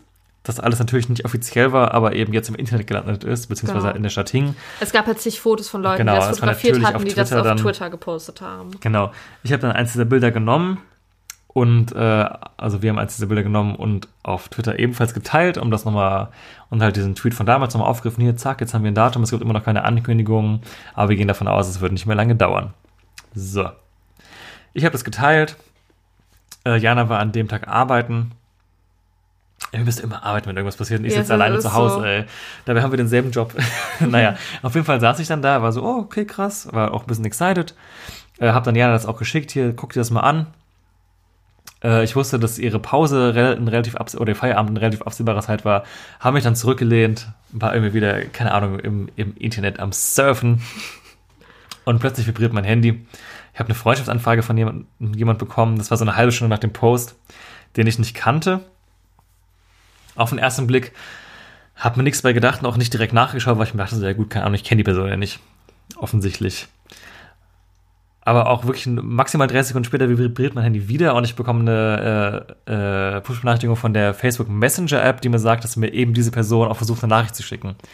Was sie aber nicht konnte, weil wir eben nicht verbunden waren. Das heißt, ich musste das erst bestätigen. Und da war ich so, ja gut, okay.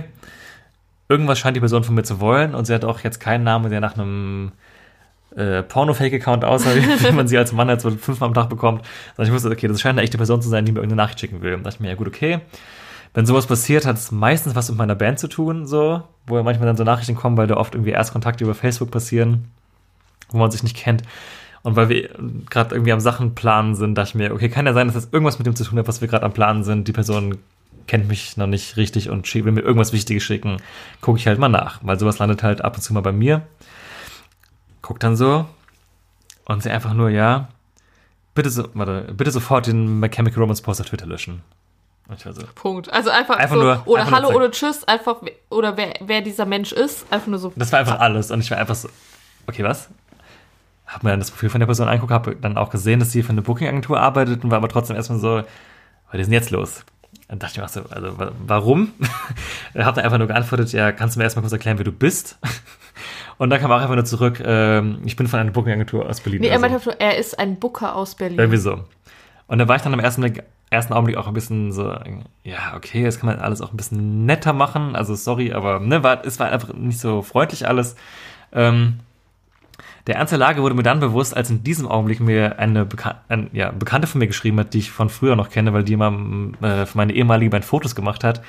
Irgendwie hier Max, also die hat auch in, äh, arbeitet auch in einer Booking-Agentur und meinte so, ja Max, äh, hast du irgendwas äh, mit dem Melt-Festival oder dem Full Force Festival zu tun? Weil irgendwie gerade Leute aus deren Booking-Agentur haben mir gerade geschrieben, weil sie gesehen haben, dass wir uns kennen und wollen eine Handynummer von dir haben, darf ich das weitergeben? Und dann war ich so, okay, Moment, hier möchte irgendjemand gerade echt dringend was von mir. Dann habe ich eben dieser Person nochmal zurückgeschrieben, so, jo, okay. Mir wurde dann auch bewusst, das scheint jemand zu sein, der irgendwas äh, mit dem Booking von My Chemical Romance zu tun hat und die fanden das nicht so geil, dass wir eben über den äh, Podcast dieses Datum schon geteilt haben. Äh, da hatten wir einen relativ kurzen, knackigen Dialog, an deren Ende ich mich dann dazu entschieden habe, dass ich zwar der Meinung bin, dass es halt schon scheiße gelaufen ist, dass dieses Po- Poster im Internet ist, ist es nicht meine Schuld und es hing halt da und sie werden das, das Datum auch nicht mehr wegbekommen. Aber habe mich dann dazu entschieden, dass es die richtige Entscheidung ist, ähm, es zu löschen. Haben wir dann auch gemacht. Ja. Und dann habe ich, dann kam noch die Bitte, dass bitte alles zu löschen soll, was irgendwie jemals zu dem Thema online war. Was ich dann auch gemacht habe, weil ich ja auch, ähm, ja, weil ich einfach keinen Ärger wollte damit. Aber ich fand es irgendwie spannend, weil dem Augenblick wusste ich dann einfach auch, okay, das ist real, das wird alles passieren, dieses Datum ist fix und äh, wir, wir sind an einer heißen Sache auf der Spur. Wie fünf Freunde. Die fünf Freunde, ey. Und äh, ich habe auch gesehen, es haben x Leute geteilt. Also es war wirklich äh, also Kampf ja, auch ausländische Accounts, ein die buchstäblicher. Kampf gegen Windmühlen, dieses Datum aus dem Internet zu bekommen. Aber ich wollte dann jetzt auch nicht so ein Arsch sein, habe es dann halt weggemacht. Ähm, ja. Hatte dann noch Kontakt mit dem Hörer, mit dem, von dem ich das auch hatte überhaupt, habe dem auch geschrieben, hier, die sind hier gerade mir am äh, Ärger machen, löscht vielleicht auch. Und dann meinte er auch so, ich habe nichts gehört, die, aber den haben sich, glaube ich, auch nie bei dem gemeldet. Ich weiß auch nicht, warum sie ausgerechnet uns gefunden haben, fand es aber wirklich spektakulär, dass sie es geschafft haben, innerhalb von dieser kurzesten Zeit diesen Tweet von uns zu finden, dann mich privat auf Facebook auszumachen und eine Person, die die beide kennen, dann noch ausfindig zu machen und über die versuchen, äh, an mich ranzukommen. Die Vorschau ist so geil, dass sie dich auf einmal angerufen hätten, wärst du drangegangen und so, Ja. ja. hallo, hier ist der Booker von My Chemical Ich, Romance. ich, ich muss sagen, ich wünschte ein bisschen, dass es zu dieser Situation gekommen wäre, dass sie mich wirklich angerufen hätten, weil ich Ja. meine Reaktion gerne gesehen hätte. Also, okay, ich, ich mache ja schon, aber was? Aber das Geile ist halt auch so, ich war ja auf der Arbeit und dann hatte ich halt so Schluss und gehe so ans Handy und habe so ganz, ganz viele Nachrichten von Max. Und die fingen so an mit, ja, krass, die Plakate sind draußen, wir wissen das Datum und so weiter, es stimmt alles, okay, krass. Und dann, äh, keine Ahnung, ist er irgendwie weiter und dann hat er mir so diese Geschichte in ganz kurzen Stichworten erzählt. So, ja, der Booker hat mir geschrieben und so. Und ich war so, ich habe es überhaupt nicht gerafft, was da gerade abgeht, also wirklich nicht. Und dann habe ich nur gesehen, oh, ich habe ja auch eine Freundschaftsanfrage auf Facebook. Dann sehe ich das, es ist halt der gleiche Booker, der mir die gleiche Nachricht geschrieben hat. Das heißt, er hat mich halt auch gefunden und meinte auch so, ja, sofort den äh, Twitter-Post löschen mit My Chemical, My Chemical Romance. Weil, also bei uns, Max beschäftigt, also hat, ist halt hauptsächlich unser Twitter-Admin, aber das wusste der Typ natürlich nicht, hat uns da irgendwie beide ausfindig gemacht und wollte dann halt über mich das halt auch irgendwie da rausbekommen. Und ich war einfach nur so, was geht gerade einfach ab? Was habe ich gerade verpasst in diesen fünf Stunden, wo ich arbeiten war? Es waren wir auf einmal so im Mittelpunkt von diesem ganzen Ding. Ja, keine Ahnung, fand ich irgendwie sauwitzig. Aber ich fand es halt auch irgendwie ein bisschen, man hätte es halt netter sagen können, weil es ist ja nicht unserer, un, unser Fehler, dass die es halt irgendwie vercheckt haben, die Plakate schon so früh rauszuhängen. Also, dass es halt irgendwie zu früh war. Genau, aber auf der anderen Seite gab es da halt auch eine Zeitung in Bonn, das jetzt die Haupttageszeitung ist oder so, keine Bonner Ahnung. Generalanzeiger. Die haben halt auch einen Artikel drüber geschrieben ähm, und ich glaube, die haben den auch nie runtergenommen. Also Nee, wahrscheinlich haben die es da bestimmt auch versucht, aber der Ich glaube, der halt kam auch ein, zwei Tage nach unserem, also nach dem Tweet erst raus. Also, Ah, okay, ja, gut. ja. ja, genau. Aber so war das. Ähm, der Fun-Part für uns war, dass wir dann in dem Augenblick schon relativ safe wussten, dass äh, diese Show definitiv stattfinden wird. Und wir haben uns dann einfach auch direkt mal ein Airbnb gebucht, ohne Tickets für die Show zu haben, die super nah an der Location dran ist. Und ähm, wie ist es gekommen? Die Show ist mittlerweile angekündigt. Wir haben Gott sei Dank Karten bekommen, was sehr, sehr schwierig war, wovon wir jetzt gleich gerne erzählen können. Und wohnen jetzt auch super nah an der Location dran, einfach weil wir das Risiko eingegangen sind. Ja, aber der Kartenkauf an sich war auch, äh, ich glaube, tatsächlich der hart umkämpfteste, spektakulärste Kartenkauf meines Lebens, aber auch einer der kürzesten. Ja, Denn diese Show war tatsächlich mit 10.000 Mann in unter einer Minute ausverkauft. Also eigentlich glaube ich sogar, es war weniger. also sagen wir mal so, ich, wir erzählen nicht genau, wie es war, aber ich, ähm, Oder jetzt, also warum nicht? Oder, genau, okay, also äh, wir waren tatsächlich nicht zu Hause, als äh, der Vorverkauf anfing, sondern äh, auch in einem Airbnb, aber diesmal in Köln. Und ähm, Wir haben es schon so oft Airbnb heute gesagt, ich hätte gern Nummer Ja, 50. bitte.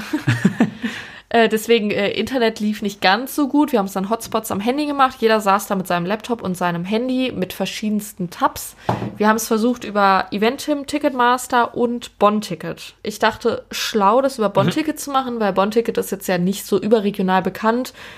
Da versuchen es bestimmt die wenigsten und deswegen hat man da am meisten Chancen. Wie mir das zum Verhängnis wurde, erfahrt ihr jetzt.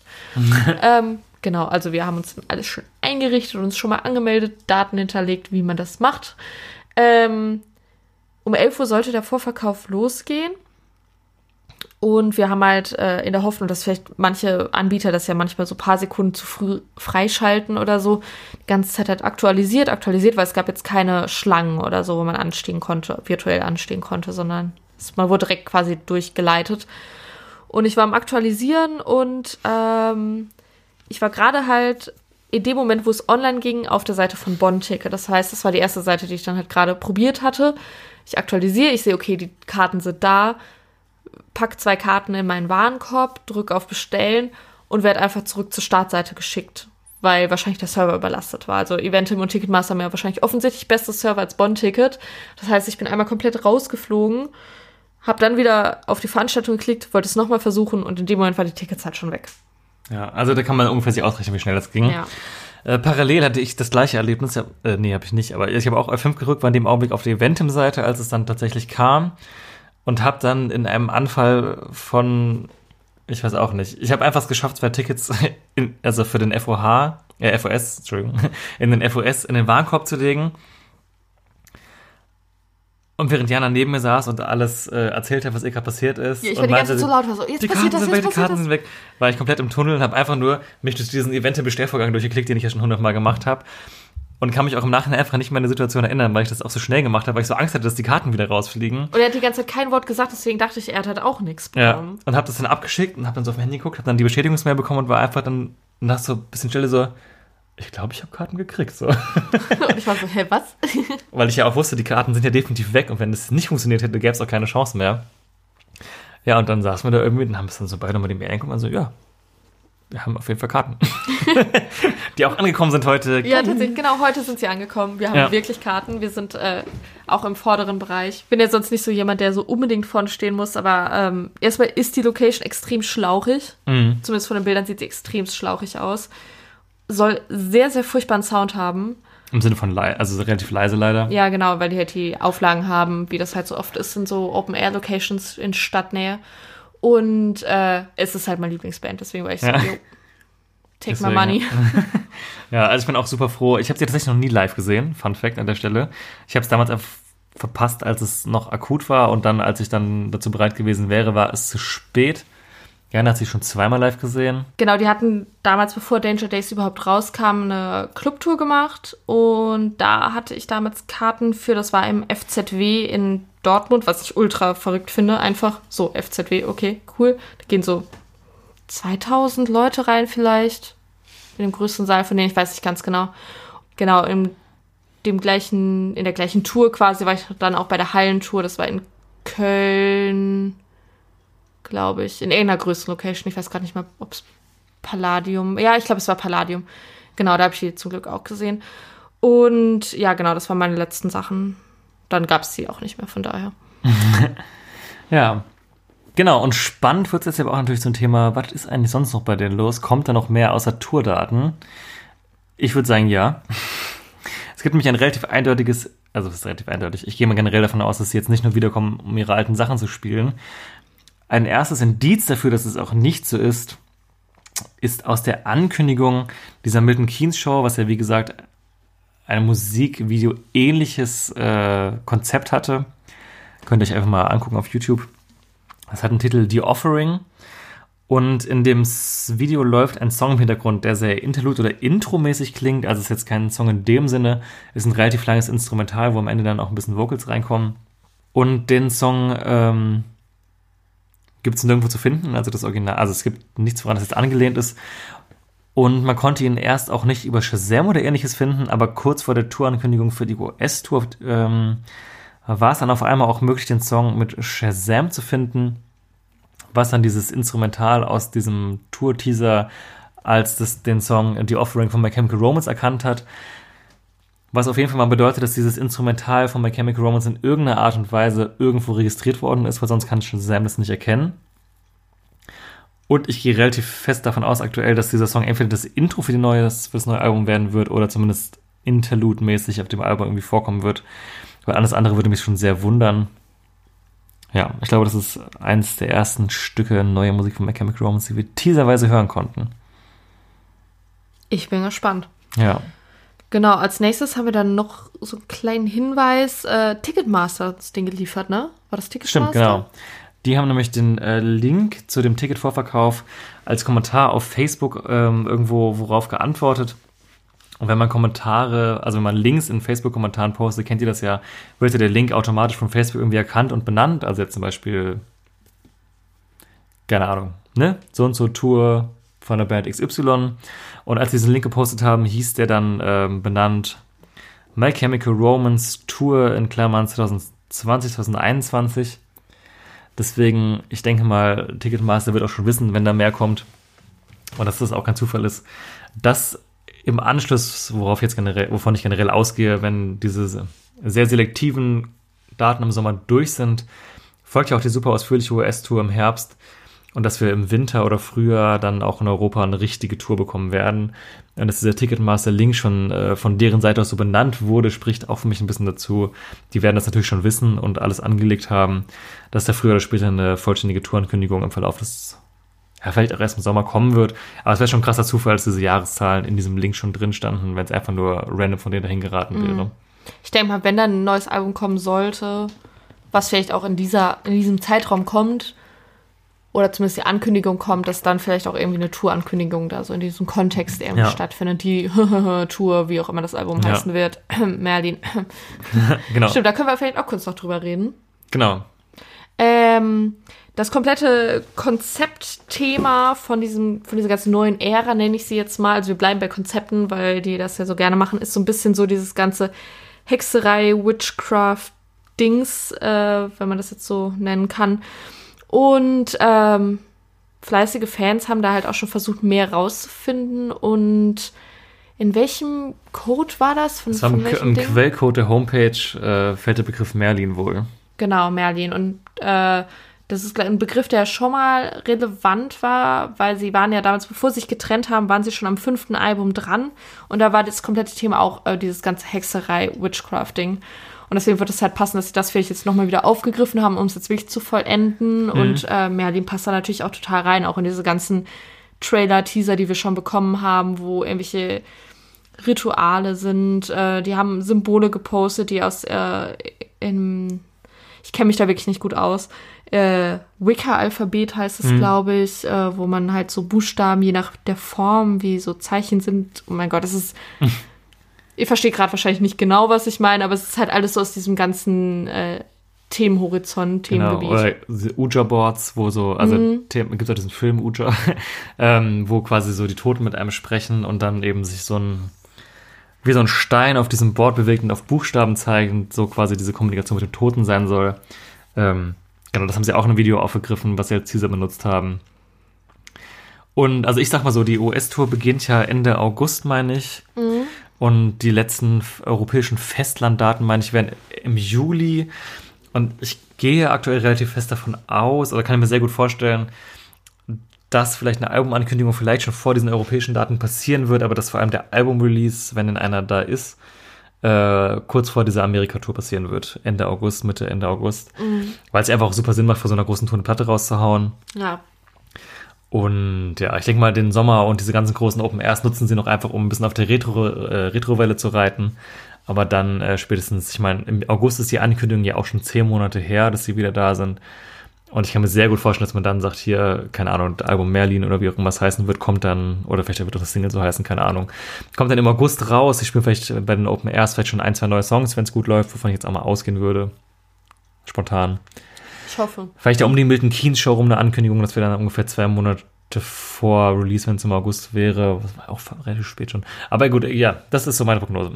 Also würde mich schon sehr, sehr wundern, wenn dieses Jahr kein neues Album von denen kommt. Das würde schon sehr, sehr komisch. Ja, ist ja schon krass irgendwie. Ich meine, an sich habe ich schon voll damit gerechnet, bei der ersten Show schon, also bei der LA-Show, ähm, am 20. Dezember, dachte ich, dass da schon irgendwas kommt in die Richtung. Also dass entweder irgendwann so der Curtain droppt und dann, keine Ahnung, ist da irgendwie so ein Banner mit dem neuen Albumcover und einem Datum oder dass ein neuer Song gespielt wird oder halt so die ganzen Sachen, die man halt so kennt von solchen so Shows, wo man weiß, okay, es passiert irgendwas, ne? Kam halt nix und ähm, ja, in dem Moment fand ich es schon ein bisschen enttäuschend. Mittlerweile habe ich mich so dran gewöhnt, irgendwie, Ja. dass erstmal so nichts kommt in Richtung neue Musik. Deswegen bin ich gespannt. Ich will mir jetzt auch nicht zu viel Hoffnung machen, dass das jetzt so alsbald passiert, aber eigentlich rein logisch müsste halt Mhm. langsam mal irgendwas passieren. Ja. Kleiner Fun-Fact zum Thema US-Tour, weil ich es ja auch am Anfang schon gesagt habe mit den Ticketverkäufen.